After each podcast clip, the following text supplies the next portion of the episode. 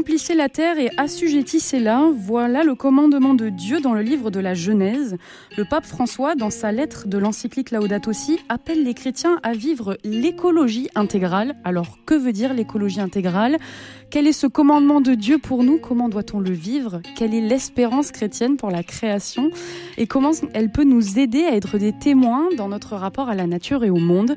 Aujourd'hui, dans Commune Planète, nous prenons un peu de recul et nous explorons le côté plus philosophique de l'écologie avec le frère Pavel. Commune Planète, le magazine de l'écologie sur RCF. Bonjour frère Pavel. Bonjour. Et merci d'avoir accepté notre invitation. C'est un plaisir. Euh, partie de l'ordre des Dominicains. Vous êtes prieur à l'église conventuelle dans le 6e arrondissement de Marseille. Alors, le, père, le pape François, excusez-moi, dans sa lettre de l'encyclique Laudato Si, dit ceci en parlant de la nature. Je cite, Cette sœur crie en raison des dégâts que nous lui causons par l'utilisation irresponsable et par l'abus des biens que Dieu a déposés en elle. Nous avons grandi en pensant que nous étions ses propriétaires et ses dominateurs, autorisés à l'exploiter. Pourquoi est-ce que on aurait mal interprété ce commandement de dominer la terre et d'en être ses propriétaires? Pourquoi le pape nous dit cela à nous chrétiens? Quand vous regardez euh, la réflexion des penseurs de l'écologie d'il y a 20, 30 ans, ils vont très souvent pointer la responsabilité, d'après eux, du christianisme dans la crise écologique. À savoir que ce rapport de consommation, voire même de l'abus vis-à-vis du monde, serait fondé dans ce commandement divin qui ouvre l'écriture, vous l'avez cité, Dieu En créant l'homme, l'homme et la femme, leur dit dominez la terre, soumettez-la, multipliez-vous. Et donc du coup, c'est dans ce regard de, la domination euh, sur le monde euh, qui, qui serait la cause de notre rapport un peu des rapaces qui se servent de, de l'univers mis à leur disposition, qui leur serait assujetti, voire même dont on peut user et abuser pour reprendre une vieille, une vieille euh, mm. expression latine. Euh, le pape veut pointer entre autres une chose, le regard chrétien sur la création n'est pas nécessairement euh, le regard de la domination irresponsable. Tout d'abord, lorsque Dieu dit à l'homme créé dominer la terre et soumettez-la, cela signifie de fait que l'homme a une place tout à fait unique hmm. euh, dans le monde et là un rapport tout à fait unique à ce monde qui lui est confié et donc il doit en prendre soin, il doit en dominer comme Dieu est dominus maître seigneur, n'est-ce pas Ce dominer évoque ce rapport de Dieu vis-à-vis du monde. Et Dieu n'abuse pas du monde. Dieu n'utilise pas le monde n'importe comment. Au contraire, il a né euh, la source de l'existence. Et on voit dans le même récit euh, de la création que d'abord ce monde est confié à l'homme pour qu'il le cultive et le garde. Hmm. C'est pas cette image du jardin euh, que, que, Dieu donne à l'homme pour qu'il le cultive euh, et le garde. Donc c'est pas du tout une domination destructrice. Et nous voyons au contraire que suite à ce que l'Écriture décrit comme la chute aux origines, ce qu'on va appeler le péché originel, il y a toute une série de ruptures, de ruptures de l'homme avec Dieu, de ruptures à l'intérieur du couple, les rapports de jalousie, de la domination et aussi ce conflit avec la création qui n'est plus du tout un rapport de cultiver et de garder d'une manière paisible, mais quelque chose de conflictuel, hmm. euh, de, de, de, de dur, de violent. Et au contraire, pas quand vous voyez le Christ au tout début dans sa mission. Vous vous souvenez, on l'a entendu il n'y a pas trop longtemps, lors des premiers dimanches du carême, Jésus qui va dans le désert, poussé par l'Esprit, pour euh, résister aux, démons qui le tentent. Et l'évangéliste Marc dit, il était avec les bêtes sauvages et les anges le servaient.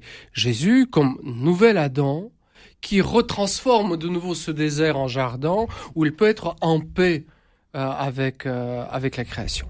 Et pour revenir à l'autre aspect de, de, votre question, on peut penser qu'une des raisons, une des raisons, une des causes de ce regard euh, sur la nature ne serait pas tant toute la tradition judéo-chrétienne, mais plutôt quelque chose qui apparaît à l'époque de Descartes, n'est-ce pas, quand Descartes dit que la science et le savoir nous rendra maîtres et possesseurs de la nature.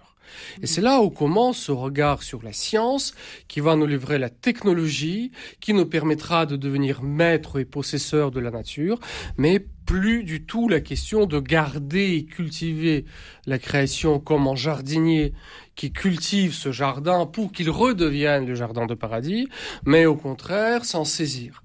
Et du coup, ici, la création n'est pas un don de Dieu, et s'il n'est pas ordonné à Dieu, alors je suis là dans cette immense solitude et je dois aménager ma vie comme je peux avec cette science qui me rend maître et possesseur de la nature. Hmm. Est-ce que la nature permet de, de découvrir Dieu et nous en tant que jardiniers si euh, on est appelé voilà à faire fleurir, à faire prospérer ce jardin et que cette, cette notion de cette relation pardon de domination a été pervertie? Comment est-ce que dans notre relation à la nature, on peut redécouvrir Dieu?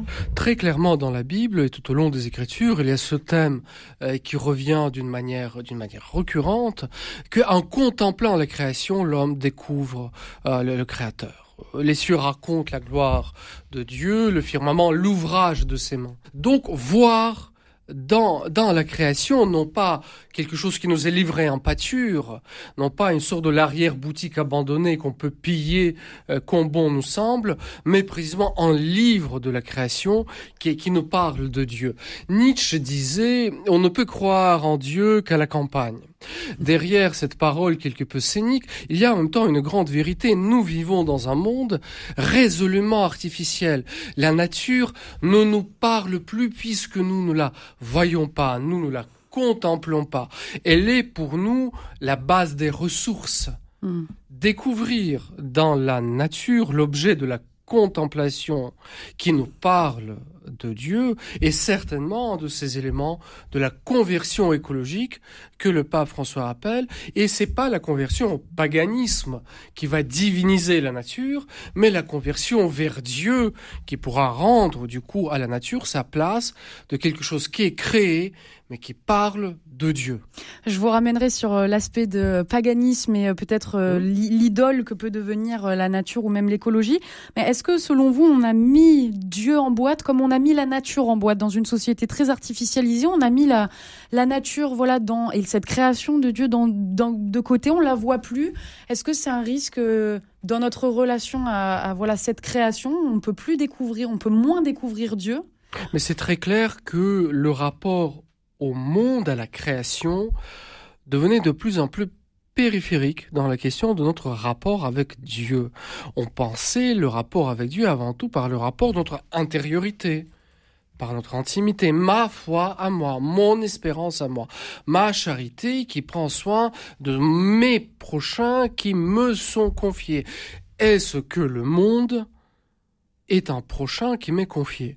Est-ce que je considère le monde comme quelque chose qui m'est confié et du coup que je dois cultiver Vous savez, dans la culture latine, païenne, lointaine, n'est-ce pas? Mais vous remarquez ce lien entre le culte rendu à Dieu, la culture comme le domaine des arts, de savoir, et cultiver la terre, n'est-ce pas? Le même rapport de soins d'application, de prendre soin, de faire croître, de faire grandir. Donc, de fait, si Dieu est quelque part très très loin, si le monde n'est pas l'ouvrage de ses mains, si le monde n'est pas en don que Dieu nous fait, alors je traite ce monde différemment. Si ce monde de fait est enraciné en Dieu, si je dois ramener ce monde à Dieu, rendre à Dieu ce qui est à Dieu, cette création, et qu'est-ce que change l'incarnation de la foi chrétienne? Donc Jésus qui s'est incarné, on a une foi incarnée. Qu'est-ce que ça change dans notre rapport à la nature et donc maintenant aujourd'hui et pour notre euh, espérance pour plus tard? Excellente question, une très très belle question. Parce que vous pointez un point qui me semble être extrêmement important, excusez-moi pour un mot quelque peu savant, cette dimension eschatologique de la foi chrétienne. C'est-à-dire notre tension vers le royaume à venir, notre tension vers la résurrection. Nous ne croyons pas uniquement que l'âme survit à la mort, là ça tout le monde le croit, pour dire autrement, toute croyance religieuse comporte une certaine croyance qu'il y a quelque chose après la mort. Nous, les chrétiens, nous croyons à la résurrection de Jésus, à la résurrection de la chair, donc notre corps a quelque chose à faire dans ce monde des, ressuscités. Et donc c'est Saint Paul qui, écrit ces versets mystérieux et magnifiques quand il dit que la création tout entière gémit dans ce travail d'enfantement jusqu'à ce que soit révélée la gloire des enfants de Dieu. Donc nous avons commencé à vivre de la résurrection de Jésus. Voilà, le carême, la Pâque que nous allons vivre, c'est ça. Il est mort, il est ressuscité, son corps entre dans sa gloire divine. Et c'est là où nous allons. Et la création a quelque chose à voir là-dedans. Nous n'entrerons pas seuls. Le Christ qui récapitule, qui est la tête de l'univers entière, il est créateur et la tête de cette nouvelle création, amène avec lui son corps, son corps de chair, et donc quelque chose de ce monde qui, nous est confié. Est-ce que c'est-à-dire que cette création, donc voilà, a, aussi sa place dans la, la résurrection à venir? Est-ce qu'elle va être restaurée comme nous, nous allons être restaurés? Grandement mystérieux. Autrement dit, nous ne savons pas comment cela sera. On peut espérer euh, beaucoup de choses. On peut pressentir euh, beaucoup de choses. Je ne pense pas qu'on puisse faire une sorte de cartographie exacte de ce que, ce que ça sera. Euh, hmm. La hum, révélation est pudique sur, sur cette question et en même temps, elle nous montre, le livre de l'Apocalypse par exemple, la première création qui a disparu, mais le monde nouveau qui vient n'est pas le monde des esprits purs et éthérés Comment elle y parviendra, ceci est encore un grand mystère, mais il est clair que nous ne pouvons pas traiter euh, cette création uniquement comme une sorte de, servante, comme une sorte de, des réserves que nous sommes libres de, détruire. Notre inhumanité euh, vis-à-vis de la création marque notre manque de, de, foi dans le Dieu créateur et l'espérance chrétienne dans la résurrection de la chair. Alors pourquoi le pape François et donc même ses prédécesseurs, on pourrait citer euh, le pape Jean-Paul II qui appelait à une conversion écologique globale? Donc pourquoi le pape François à sa suite appelle à une écologie intégrale? Qu'est-ce que ça veut dire? Je pense que dans l'esprit du pape François, et c'est vraiment une très belle ligne euh, de l'humanisme chrétien qui passait aussi par, par Benoît XVI, euh, la question écologique n'est pas uniquement la question technologique. Autrement dit, comment utiliser autrement la technologie pour que ça aille mieux? C'est une importante question, mais il faut penser plus largement. Ce que je suis, quelle est ma place dans le monde, comment je traite mon corps, comment je traite mon prochain, comment je conçois la justice sociale? C'est là-dedans où l'écologie trouve sa place. C'est pas uniquement un paramètre parmi d'autres. Le nouveau regard sur la création exige le nouveau regard sur Dieu, sur moi-même, sur mon prochain, euh, sur la création. Et le pape François a dit, n'est-ce pas, qu'il y a deux pôles. Un pôle qui, qui verrait que il suffit juste d'ajuster un tout petit peu la technologie tout changera. On sent que c'est insuffisant, c'est pas uniquement la question technique. Et l'autre pôle qui dit, bah c'est l'homme lui-même qui est l'espèce nuisible qui doit disparaître. Il faut guérir la terre de de, de ce parasite que, que nous sommes. C'est la disparition de l'humanité qui qui serait euh, qui serait la, la solution. Voilà, retrouver cette vocation adamique, la vocation d'Adam qui garde et cultive le jardin de la création.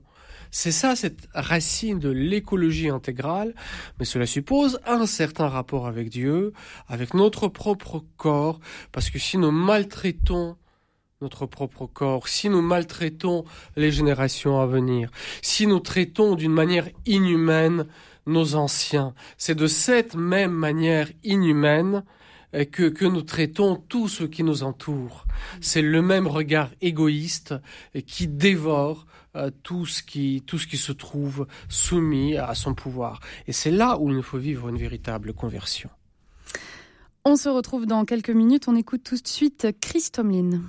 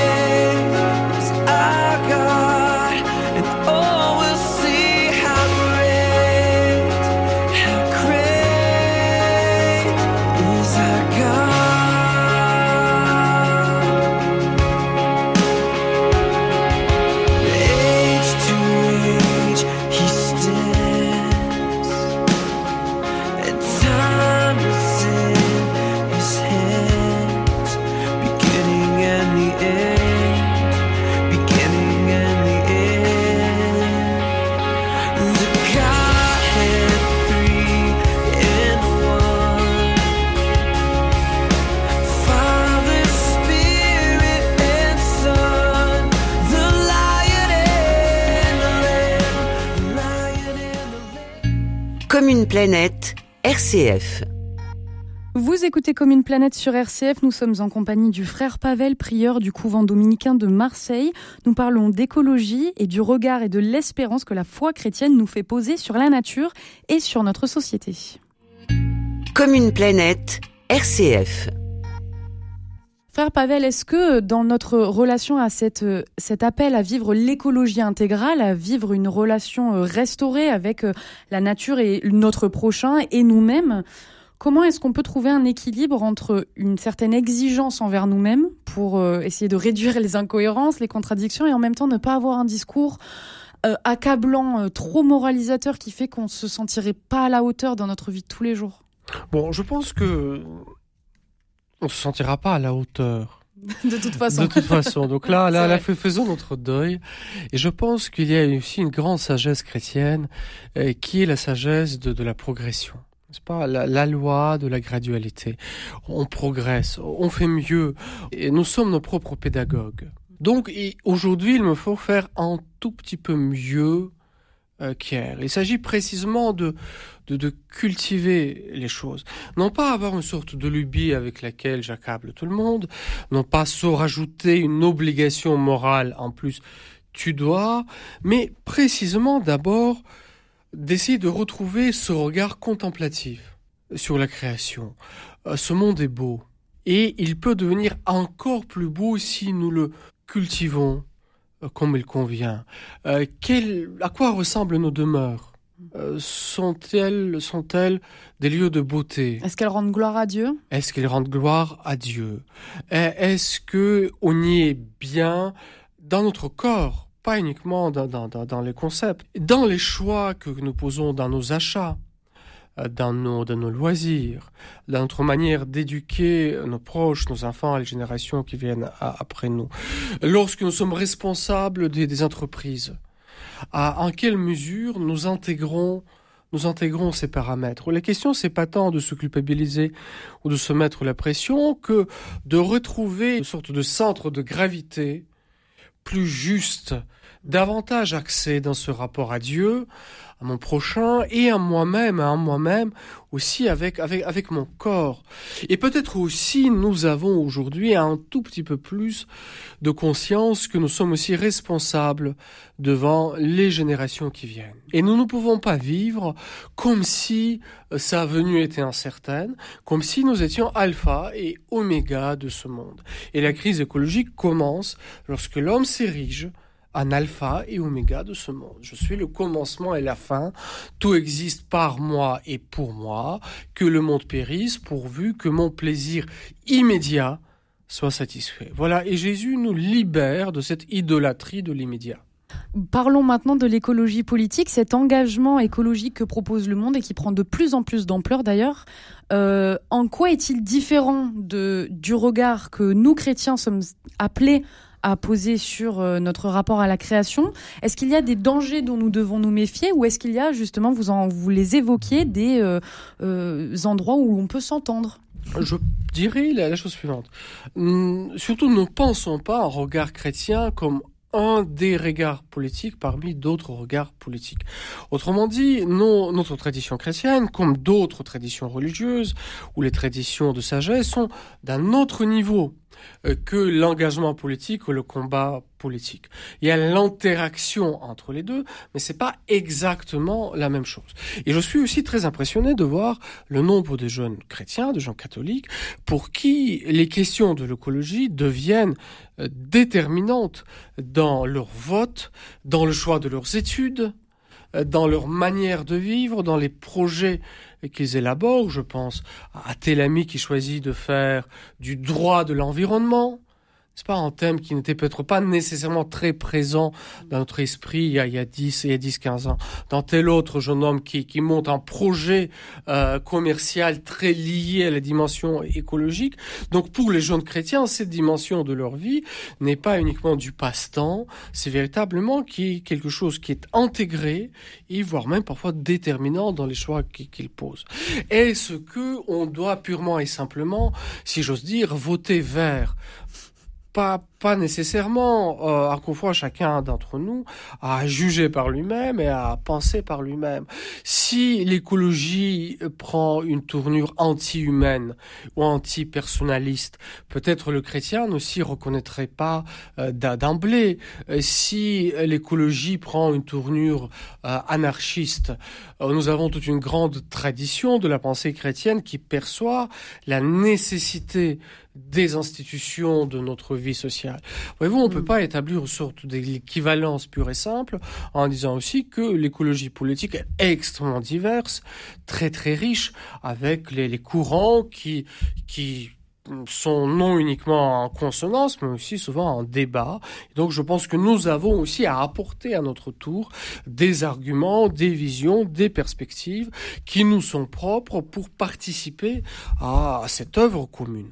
Est-ce que face à l'urgence écologique euh, donc que l'on entend voilà aux infos qui est observable euh, dans, dans la nature dans le monde, est-ce qu'il y a un risque de perte d'espérance pour ces chrétiens qui euh, voilà donc choisissent euh, des carrières, des, des, des, choix de vie euh, plus écologiques mais voilà, est-ce qu'il y a un risque qu'il n'ait plus d'espérance que se, dire oh, c'est la fin du monde et il n'y a plus d'espérance? Euh, Je pense que de fait, il y a dans le discours autour de l'écologie parfois un peu peuvent avoir quelques notes un peu hystériques, apocalyptiques. Nous allons tous mourir et très très vite. Et peut-être d'ailleurs, si c'est le cas, pas la pandémie que nous sommes en train de vivre montre quand même la grande fragilité euh, de notre monde. Notre monde est beaucoup plus fragile, euh, beaucoup plus dépendant dans ces éléments les uns des autres que que, que nous l'avons que nous l'avons pensé. Mais de fait, nous n'avons pas idolâtré la, la création. L'homme n'est pas l'alpha et l'oméga de la nature. Mais de même, la nature n'est pas alpha et, et oméga de l'homme. Elle n'est pas divine par elle-même. Et l'homme n'est pas ordonné à, à cette création seul, euh, par sa stature même d'un être spirituel. Et il dépasse le monde qui, l'entoure. Lorsque Dieu amène toutes les bêtes euh, de, la terre euh, pour que Adam leur donne les, les noms, et voir s'il y en a un qui lui soit semblable, voilà, nul ne lui est semblable. N'est-ce pas? La création d'Ève porte l'humanité à cette plénitude. Rien dans le règne animal non nous est semblable, ne peut pas combler notre notre euh, bah, notre désir. Et puis aussi, vous vous souvenez, n'est-ce pas, dans, dans les traditions bibliques, euh, ces traditions de, de, du sabbat, ça s'arrête, le travail s'arrête. L'homme n'est pas fait uniquement pour garder et cultiver euh, la terre. Et il est fait pour rendre gloire à Dieu. Même dans son repos. Même dans son repos. Et le repos, c'est précisément ce moment où je travaille plus, je me consacre à Dieu, à ma famille, à, mes prochains. Euh, autrement dit, faire de l'homme uniquement un élément économique corvéable à l'infini, qui doit travailler à l'infini, euh, c'est quelque chose d'extrêmement inhumain et, et théologiquement très très faux. Sous ce rapport-là, la sauvegarde de la création et la lutte écologique, à mes yeux, doit inclure euh, cette sacralisation du, du repos humain, du repos de dimanche, du, du repos où l'homme euh, retrouve sa respiration que le monde ici-bas ne peut pas combler. Alors d'ailleurs, pour ce système euh, économique, euh, le pape Benoît XVI appelait, je cite, à éliminer les causes structurelles des dysfonctionnements de l'économie mondiale et à corriger les modèles de croissance qui semblent incapables de garantir le respect de l'environnement. Alors de quoi fait-il la critique? Et surtout, qu'est-ce que ça veut dire concrètement dans nos vies de chrétiens? Est-ce qu'il faut euh, casser le système, être anarchiste, tout remettre à plat? On peut, mais je pense pas que c'est nécessairement l'application. Encore une fois, mais grosso modo, notre économie, notre mentalité économique euh, marche depuis plusieurs siècles dans la logique de la croissance. Toujours plus, toujours plus vite, toujours plus, toujours plus vite. Et donc toujours plus de ressources, toujours plus de production, toujours plus de consommation. Et d'exploitation des, des, ressources. Donc de l'exploitation des hommes, de l'exploitation euh, des ressources, toujours plus. Et là, on commence à sentir que c'est plus viable, c'est pas viable. Et c'est pas uniquement la question de tout casser, c'est la question de commencer à penser autrement. Faut-il entrer nécessairement dans la logique de la décroissance? Je pense que c'est pas par soi-même. La décroissance ne fait pas rêver. La responsabilité fait rêver. Une certaine austérité sage consenti, une frugalité à laquelle nous avons trouvé un sens. Elle peut faire rêver. Et nous sentons ce désir du minimalisme euh, dans notre manière de nous habiller, euh, de meubler nos appartements, de porter les choix. On est sursaturé des choses et nous sentons que cette sursaturation ne nous permet pas de combler notre désir profond qui est le désir de sens. Et nous découvrons cette vieille sagesse que le christianisme porte aussi, qu'une certaine maîtrise de soi, qu'une certaine frugalité est une condition du bonheur et de l'épanouissement. Merci frère Pavel d'être venu pour votre éclairage, pour votre regard. Je rappelle que vous êtes prieur à l'église conventuelle de l'ordre des dominicains de Marseille. Vous pouvez retrouver cette émission pour la réécouter et la partager en podcast sur rcf.fr.